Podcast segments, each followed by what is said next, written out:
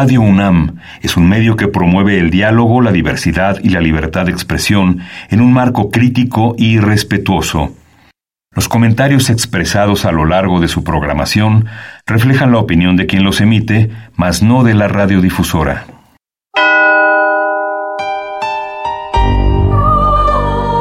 Abrazados por la luna para morar en la oscuridad y explorar los misterios al interior de cada uno de nosotros.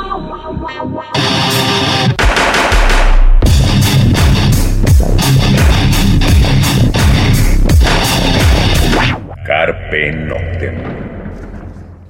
Hola, ¿qué tal? Muy buena luna, sean ustedes bienvenidos a Carpe Noctem, noche de jueves, madrugada de viernes. Saludos a Celsin. No, hoy no está con nosotros, pero los que sí están, pues son viejos conocidos nuestros de Carpe Noctem, de este, banda nacional. Seguimos con las bandas nacionales en el mes.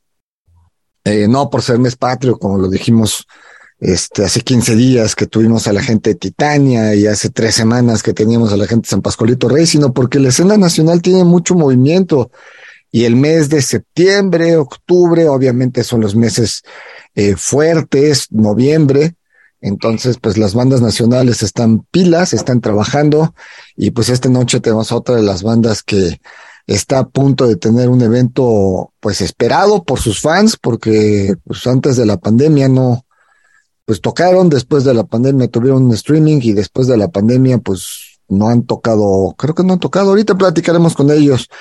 Y pues nos referimos a la gente de Ercebet y anda por acá, pues a ver, por un lado está Alex, el gato, bienvenido, buena luna Alex. ¿Qué tal? ¿Qué tal? ¿Cómo están? Buenas noches. Y por otro lado, pues está Cristian, este, guitarra y, y, pues miembro fundador de la banda. Cristian, buena luna. Hola amigo, ¿cómo estás, Anoni? Y un Bien. abrazo para Celsin, a donde quiera que ande. Bien, y pues bueno, obviamente vamos a estar sonando rolas de Ercebet y pues vamos a platicar un poco de la historia de la banda y para los que no los ubican o para quienes creen que es una banda que nació por mediados de los 2006, por ahí, 2005, hay una historia un poco atrás. Pero bueno, pues arrancamos con una de las primeras rolas, yo creo que es de las rolas que la gente más les pide. Y pues perdón que no sea la última, pero pues de una vez arrancamos con Punch. Esto es La Culpa, pertenece a su primer álbum. Escuchamos y regresamos. La culpa sobre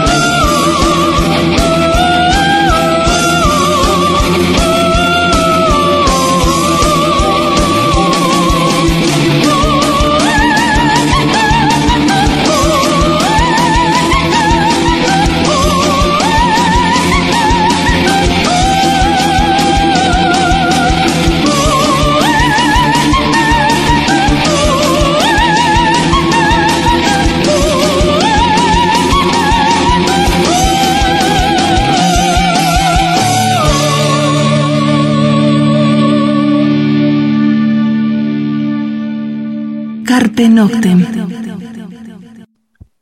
Bien, eso fue la culpa del álbum La Condesa Inmortal. Y pues arrancamos el programa, Cristian, pues a ver, cuéntanos cómo, cómo nace Ersbet. Este, obviamente tú eres como el fundador, Alex, eres también el que más tiempo tienen dentro de la banda. Ustedes dos son los que más años tienen juntos, ¿no? Así es. Sí, sí, sí. Este, pues sí, yo creo que Ale y yo ya tenemos más de 20 años en, en Ercebet.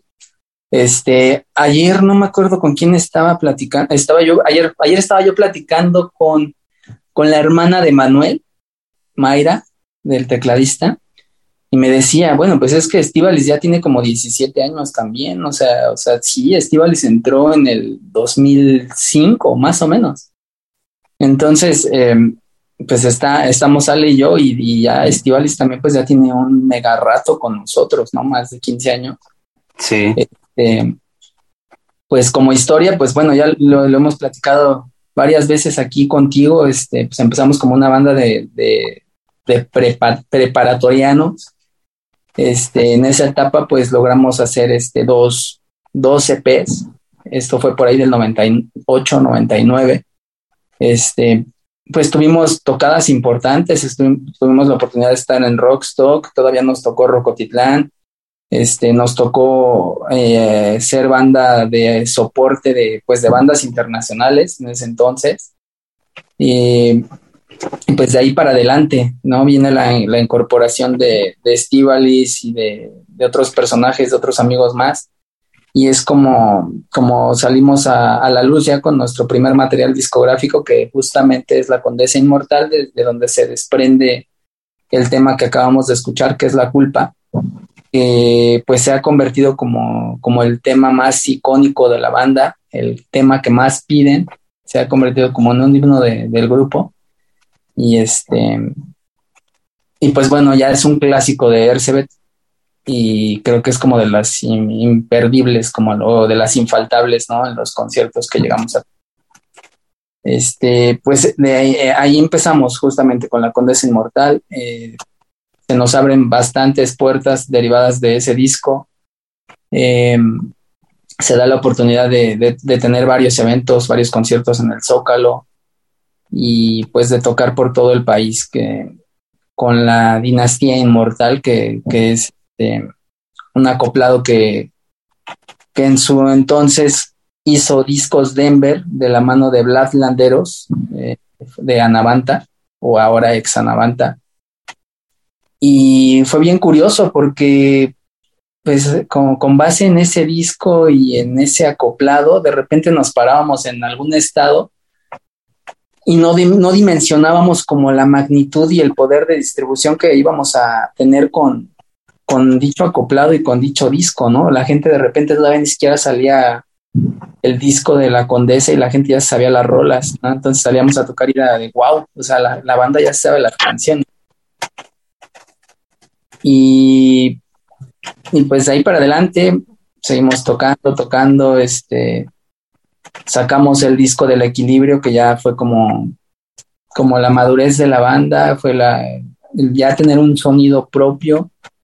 Eh, creo que ya nos agarró como músicos más maduros. eh, finalizando ese disco se integra Mario del Río y pues creo que la banda adquiere ya como un sonido todavía más maduro y quizá ya no se oye tanto como como una banda copia A, ¿no? Creo que Ercebet ha adquirido el son, un sonido propio y, y que tú puedes escuchar una, una canción de Ercebet y no, no puedes decir, ah, pues suena como a tal o a tal, ¿no? O sea, creo que la banda ya ha adquirido un sonido y una imagen propia a lo largo de los años. No sé si tú quieras como apuntar algo ahí. Sí, pues eh, a través de todo este tiempo, eh, RCB variando un poco pues, en todo el tema musical, sin perder su esencia original. Eh, creo que ha habido una madurez en cada uno de los discos y que obviamente se ve en cada uno de ellos. Eh, como te comento, si- sin perder esa esencia que tiene, ¿no? Es- ese punch que siempre ha tenido Ercebet, y que siempre ha eh, pues combinado diversos elementos, ¿no? Diversos eh, melodías, riffs, que la hacen característico, ¿no? Porque no necesariamente eh, Ercebet mete siempre así muy metaloso en, su- en sus rolas, ¿no? Tenemos un poquito variado y, y de todo, ¿no? Desde encuentras desde baladitas hasta rolas bien ponchadotas o unas que hacen unos cambios ahí intermedios, pues interesantes, ¿no? Que no necesariamente son metal, sino que son un poquito como eh, quizá punk, quizá ska, este, y eso, pues bueno, ha enriquecido toda esta, toda esta parte y, toda esta trayectoria, ¿no? Que ha tenido Erso. Entonces, eso es lo, eso es lo padre, ¿no? Y por ejemplo, eh, eh, también algo de lo que yo platico mucho y, que es como muy notorio eh, en esta madurez musical, evidentemente se nota mucho como la voz de Estivales, ¿no? Entre cada disco. Eh, quizá en un principio era una voz como más operística y con el paso del tiempo y, gracias a, a su formación y demás, se nota como los cambios y los estilos de voz que, que viene manejando entre disco y disco y eso también hace que la banda suene totalmente distinto y le da otro matiz, le da, le da otros tonos a la voz. Y, y eso de verdad que es bien enriquecedor porque aparte de que la música no es, no es igual entre disco y disco, entre rola y rola por, por, la, mm, por los multigéneros que de repente manejamos, como dice Ale, eh, el hecho de que ella juegue y tenga tanta versatilidad con su voz te da o le da otro matiz totalmente distinto y hace que, que- las canciones no sean aburridas, están tocando una canción pero suenan igual, ¿no? Creo que eso nos, esa característica nos ha ayudado bastante y el atrevernos a, a experimentar. Sí, yo, yo creo que, digo, para los fans que los conocen de- desde hace 15, 18, 20 años, igual sí notan eso, porque, por ejemplo, el primer disco, sí es notorio que Estivali se, se, había incorporado no mucho tiempo atrás, es decir, ya eran rolas hechas, ya ella se adaptó, algunos cambios quizá de melodía, algunos cambios de tonos, letras, ta, ta, pero del, a- del primero al segundo disco, sí, como tú dices, yo lo aprecio así, ya son rolas hechas para el tipo de voz de Estíbaliz, ya con, para, con la armonía, con los tonos, los alcances, las variantes, y si hay un cambio muy grande del sonido de, de, de la condesa a, a equilibrio, de hecho creo que hasta el nombre lo dice, es, es un disco más equilibrado, este, en, en ese sentido. Vamos a otra rola para seguir charlando con, con Cristian y con Alex, con el gato, como es conocido en los bajos mundos del rock and roll mexicano. Entonces vamos Va, a escuchar. Zombie Planet y regresamos.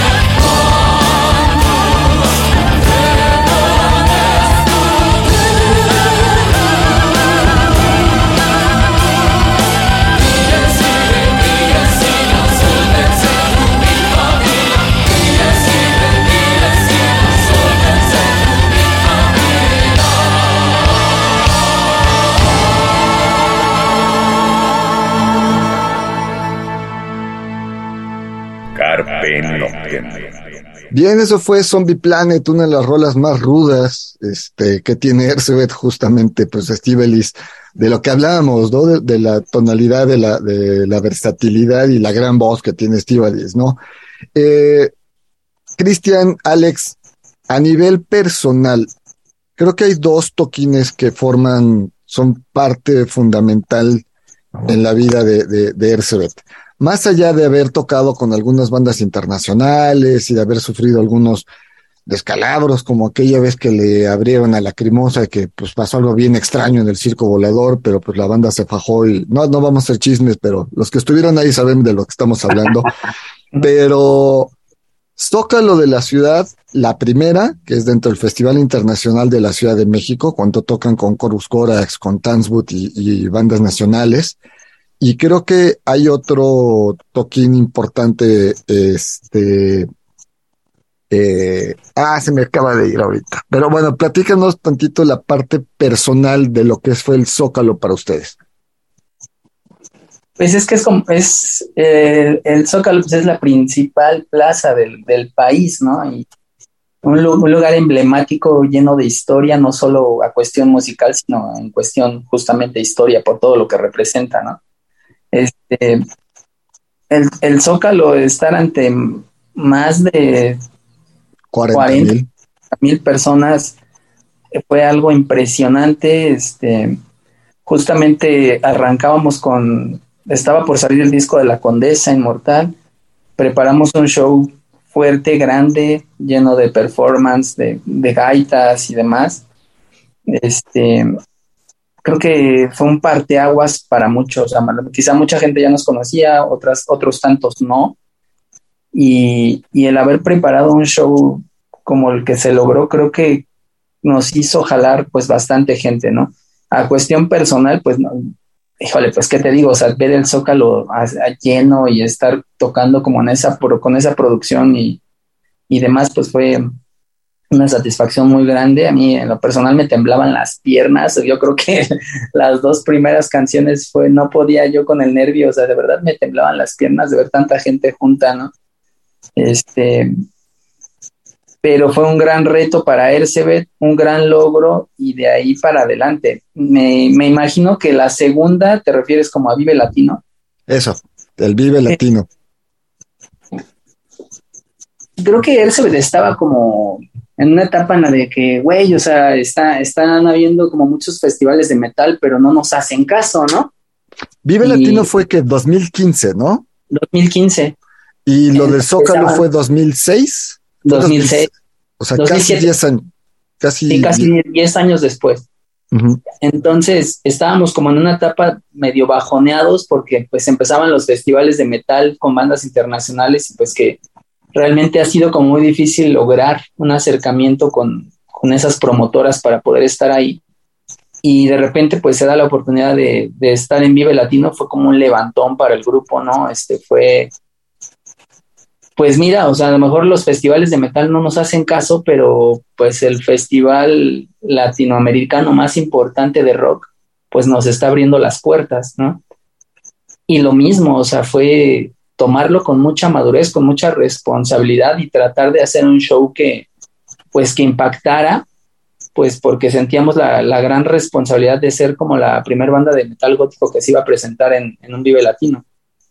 Y, y pues era todo un reto y creo que se superó, creo que, creo que logramos lo que pretendíamos, que era desde la primera canción atraer a la gente a la carpa intolerante, porque en ese momento ya eran como las seis de la tarde, ya empezaban los grupos fuertes en, en los escenarios principales.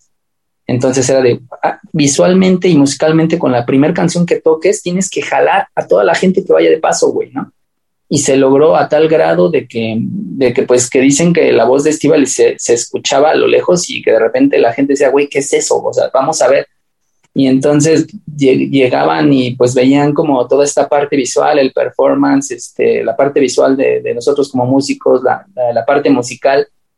Y, te lo digo porque mucha gente que ahora nos sigue, pues desde ahí se hizo fan de Ercebet, ¿no? Desde conocernos en un Vive Latino. Este, y tenemos como esa gran fortuna de decir que, que fuimos la primera banda de metal gótico y creo que, creo que salimos bien librados y que representamos a la escena de una forma pues eh, grande, ¿no? Sí, yo, yo recuerdo esa, esa carpa intolerante, este, pues desbordada, ¿no? De cantidad de gente, como tú dices, iba la gente pasando y el show los llamaba. Obviamente había sus fans, había fans también metaleros, porque ese día tocaba Apocalíptica y tocaba, me parece que Mastodon, ¿no? Este, también, to- también tocaba Caifanes, ¿no? Era la, era la banda estelar, estelar en, en el escenario principal por ahí de las mm, 10 de la noche, ¿no? Entre pues las bandas este, más allá de otros géneros, pues fuertes que estaban, ¿no? Entonces, por eso yo, yo, yo siento que son como de los dos shows más importantes, aunque pues ahorita vamos a otra rola y regresamos y nos cuentan de sus incursiones a Europa, este, de cómo es que viven la pandemia, porque Ersebet no se quedó quieto en la pandemia, tuvo un mega streaming brutal, quienes lo vieron, sorprendió, sorprendió a mucha, mucha gente. Entonces, pues vamos a otra rola. Ahora sí, vamos con Nocturna, que es del, del- tercer álbum. Y bueno, escuchamos esto y regresamos para seguir charlando con la gente de, de.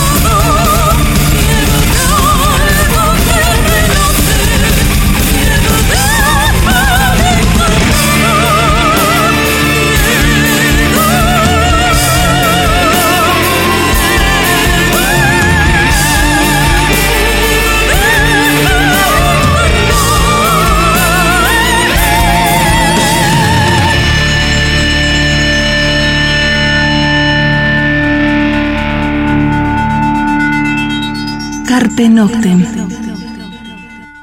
Bien, eso fue Nocturna a cargo de Ersebet de su tercer álbum, este, Eterna, que es un disco, pues está basado un poquito en estos libros de Guillermo del Toro, ¿no?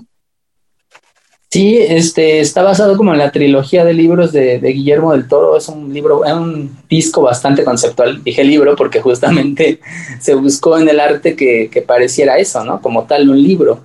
Y este, pues en él vienen justamente tres canciones inspiradas en, en, esta trilogía de libros de, de Guillermo del Toro. Eh, definitivamente es yo creo que ahorita de nuestros discos favoritos. Este se nota totalmente la evolución de la banda musicalmente. Eh, siempre creo que cuando estrenas un disco te, te, te, vas como quedando con, te vas casando con él, ¿no? A mí en lo personal ahorita es como de mis favoritos y creo que, creo que se nota musicalmente esta, esta evolución. Y, y pues bueno, ahora en lo que viene, en lo que estamos haciendo para el, para el cuarto disco, de igual manera, o sea, la verdad es que la, las canciones nuevas creo que están este, quedando increíbles. Y pues seguimos trabajando, seguimos trabajando bastante fuerte para, para, para sonar cada vez mejor y tratar de hacer cosas más grandes. A ver, cuéntenos qué, cómo estuvo la pandemia porque es año y medio donde todo se detiene, casi dos años donde todo se detiene, sobre todo todo lo que es el medio del espectáculo, que es de donde nosotros estamos. Sin embargo, Ersebet no se quedó quieto y nos entregó un, un streaming de la verdad brutal. Felicidades. Cuéntenos un poco de todo esto. Pues es que la pandemia fueron dos años de pausa en tu vida, güey, pero Perdidos, más bien. o sea, Muchos años perdidos. Pausa, ¿no? Pero no queríamos, o sea, vamos, no queríamos que fuera así. Y, y antes de hacer el streaming, eh, pues nos propusimos cada quien por su cuenta empezar a componer y después empezar a sacar varios videos, este, versión Stay Home, que por ahí andan en YouTube. Sacamos creo, como cuatro o cinco, ¿no, Ale? Sí, sí, sí, fueron como cuatro más o menos. Y pues ya después viene esto, o sea, este, pues tratar de, de, no estar apagados, o sea, siempre estar vigentes, sea como sea, siempre estar vigentes, siempre estar moviendo redes, siempre estar moviéndonos nosotros. Este, sale la oportunidad de hacer este streaming con, con Press Producciones, este, pues que bueno, es una de las productoras más importantes del país, o sea, la verdad es que la infraestructura, el equipo y todo lo que tienen está pues muy cañón, están increíbles.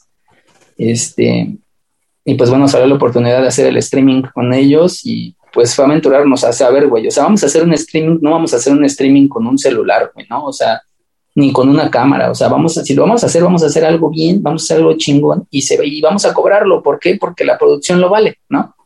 Y este, pues vamos a aventurarnos y a ver si la gente lo paga, güey, o sea, ¿por qué? Porque esto es algo nuevo para nosotros, para la gente y para todos, ¿no? Entonces fue aventarnos ese volado, fue hacer una inversión ahí pues bastante fuerte y pues creo que quedó algo bien chingón. Y la verdad es que, repito, o sea, la infraestructura que tiene Press para, para hacer ese tipo de, de, conciertos, tanto, bueno, en ese entonces este, streamings como para hacer un show ya en grande, es increíble, pues aprovechó.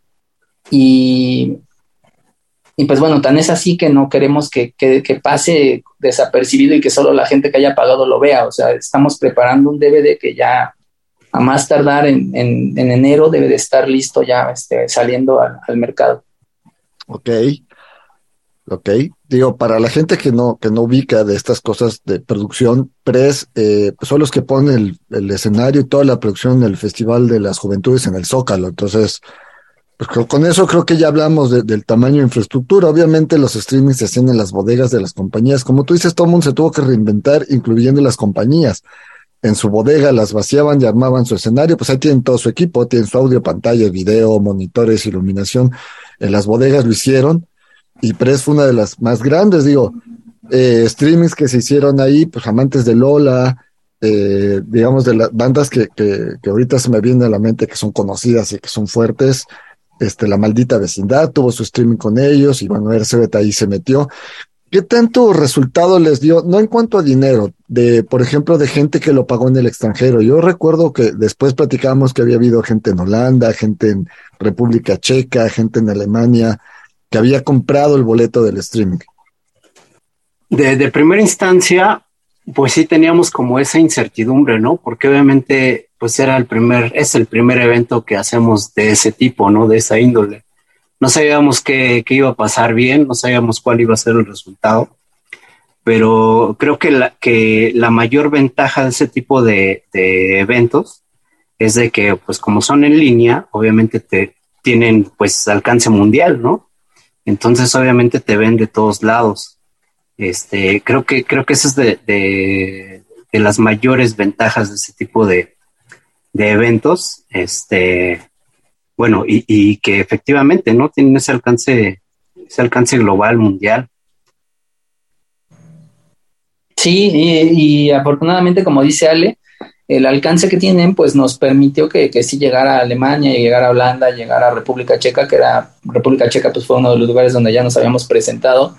Y este, y en Estados Unidos, pues bueno, también, ¿no? Y en el interior de, nuestro país, que luego la gente no tiene la oportunidad de venir a la Ciudad de México a los shows, este, pues tuvieron esa oportunidad de, de tener la cercanía hasta, hasta su casa, en su pantalla, en su tablet, su computadora, su celular y con un buen audio y con una excelente imagen, ¿no? Creo que superó las expectativas de todos y, y, pues va a quedar ahí para la historia, para la historia de la pandemia, para la historia musical de Ercebet y, y va a quedar grabado en un DVD, que es este, lo que estamos haciendo en este momento.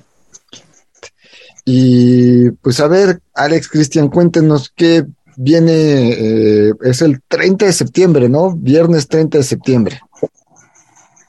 Viernes 30 de septiembre, en el Foro Meraki, ahí en la colonia Roma.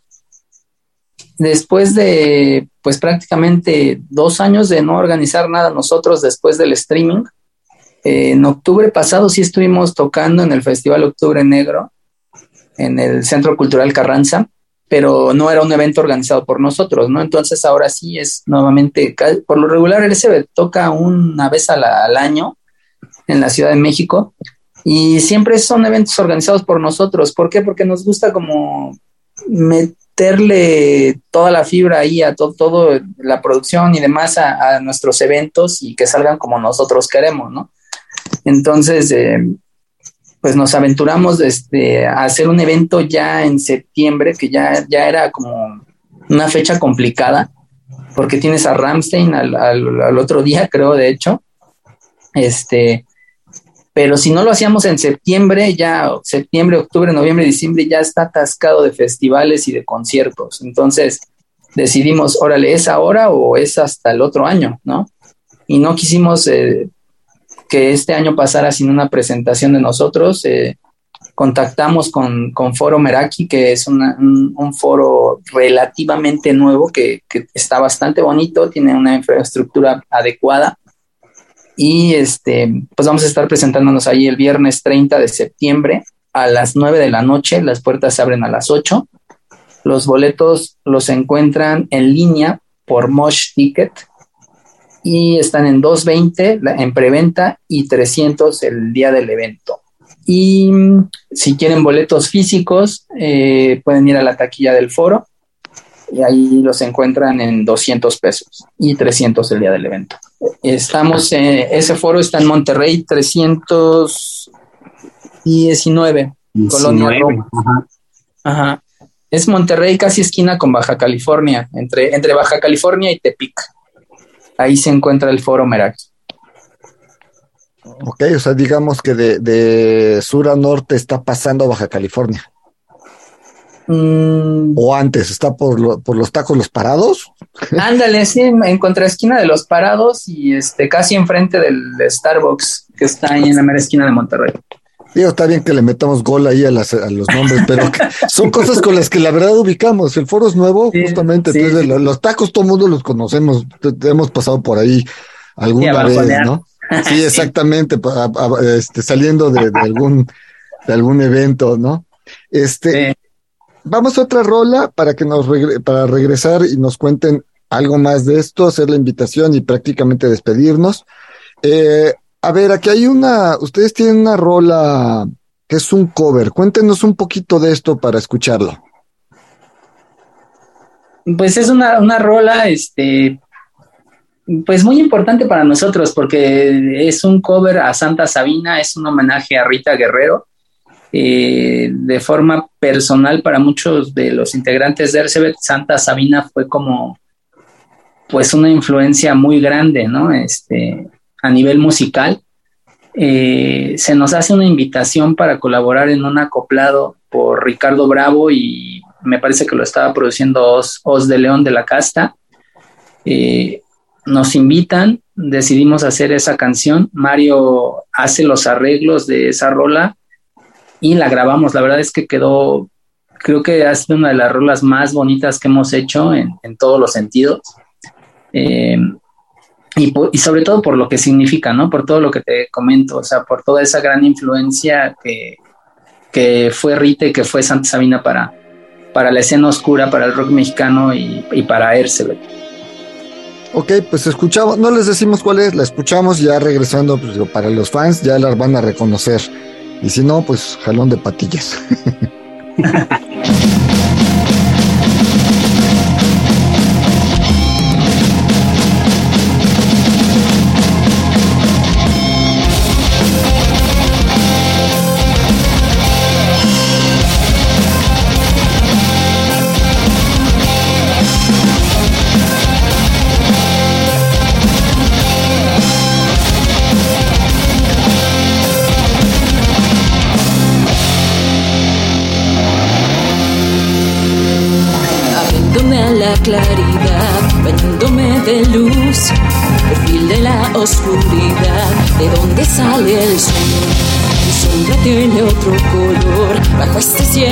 azul, de una noche que es tiniebla y densidad.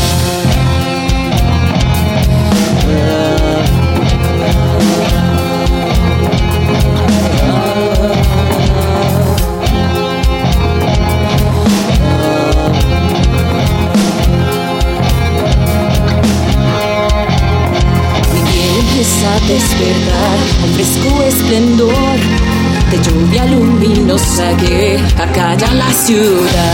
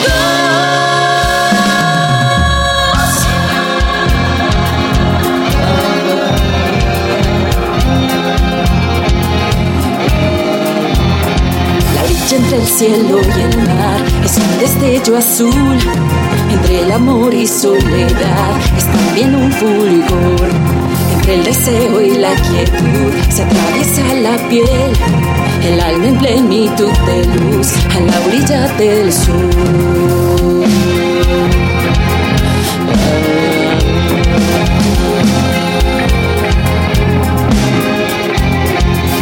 empieza a despertar al fresco esplendor de lluvia luminosa que acalla la ciudad. Es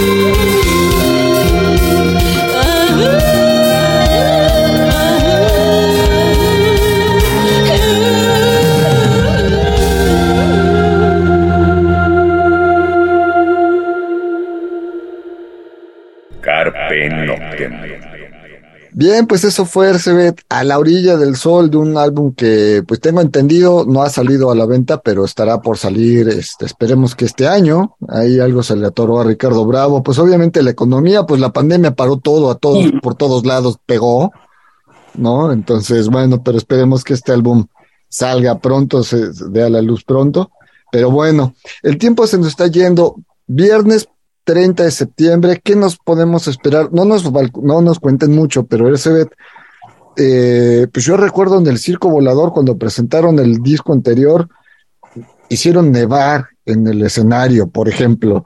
Eh, ¿Tienen planeado alguna sorpresita de este tipo para el viernes 30? Digo, sin que nos digas que, nomás nos digan, sí, pues, porque nos tiene acostumbrados a dar cosas extrañas. Tienen, tienen que ir, ¿eh? Tienen que ir. No, la verdad es que, o sea, de entrada va a ser un set, o sea, todo va a ser distinto, va a ser un set totalmente distinto a lo que siempre se toca. Este, canciones que hemos dejado de tocar desde hace mucho, vamos a retomarlas.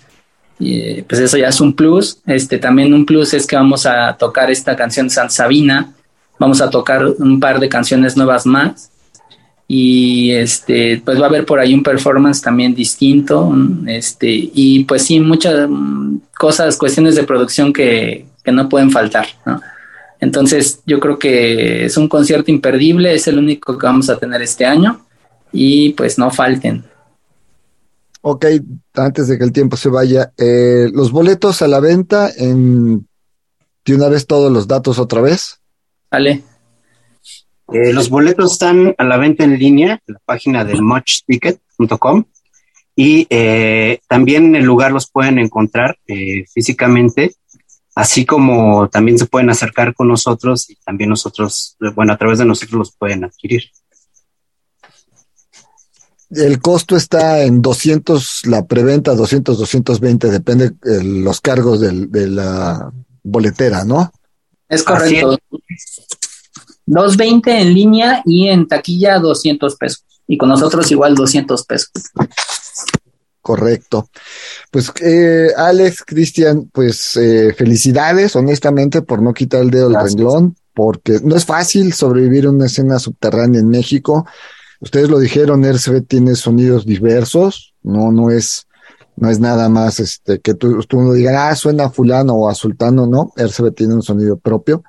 Y bueno, pues aventarse a hacer sus eventos, salirse del nicho, es decir, no estar tocando en Dada X, que sí lo han hecho y seguramente pronto regresarán porque tampoco se le da la espalda a la casa, pero el, el rollo de, no tocar en Dada o en el Onder, es decir, eh, queremos crecer, si no, nunca vamos a salir de ahí, nos vamos a quedar encerrados en, en, en los lugares que ya conocemos. Eso es de aplaudirse honestamente y pues nos vemos por ahí el día 30. Para quienes tengan duda, ahorita ponemos aquí en el Facebook los links. Visiten las páginas oficiales de RCB. ¿Cuáles son las, las páginas oficiales? Nos encuentran como RCB, México o RCB.méxico en todas las redes, incluidas TikTok, que ya le entramos también a, al TikTok, porque es una red bastante fuerte, es lo que está pegando ahorita, está de moda, este, incluso más que Facebook. Con la chaviza, ¿verdad? Sí, con la chaviza. Incluso se pueden encontrar ahí en todo, ¿no? Estamos como pues subiendo material ahí. Correcto.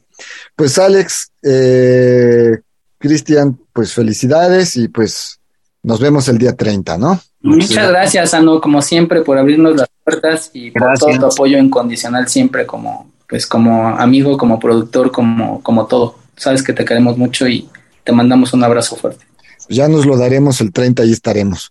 Pues ya nos vamos, un abrazote a Celsin y pues apoyen a la escena nacional, sean las bandas, los autores, escritores, este teatro, performance, todo lo que haya en la, escena nacional también pues merece todo nuestro apoyo, calidad la hay y pues nos vamos. Ok, pero si no, antes de irnos, a ver, Cristian, nos están regalando cinco cortesías sencillas. ¿Qué ponemos? Que digan simplemente les escriban al Facebook de Ercebet y les digan, los estoy escuchando en Carpe Noctem. Los primeros, sí, cinco, los, los, primeros cinco mensajes que lleguen al, al, Facebook de Ercebet, que digan que nos están escuchando y que digan una de las canciones que sonó en la entrevista, ¿no? Ah, correcto. Con eso, ahorita corren al Facebook de Ercebet, pongan los estuvimos escuchando en Carpe Noctem, y ya después vía inbox se pondrán de acuerdo de cómo la, la reciben. Pues ahí están cinco cortesías este, para el evento a cargo de Ercert. Pues nos escuchamos la próxima semana. Mientras tanto, cuídense donde quiera que estén. Los dejamos con los dejamos con una última rola. Esto es Eterna a cargo de Ersebet y ahora sí ellos se despiden. Buenas noches. No falten.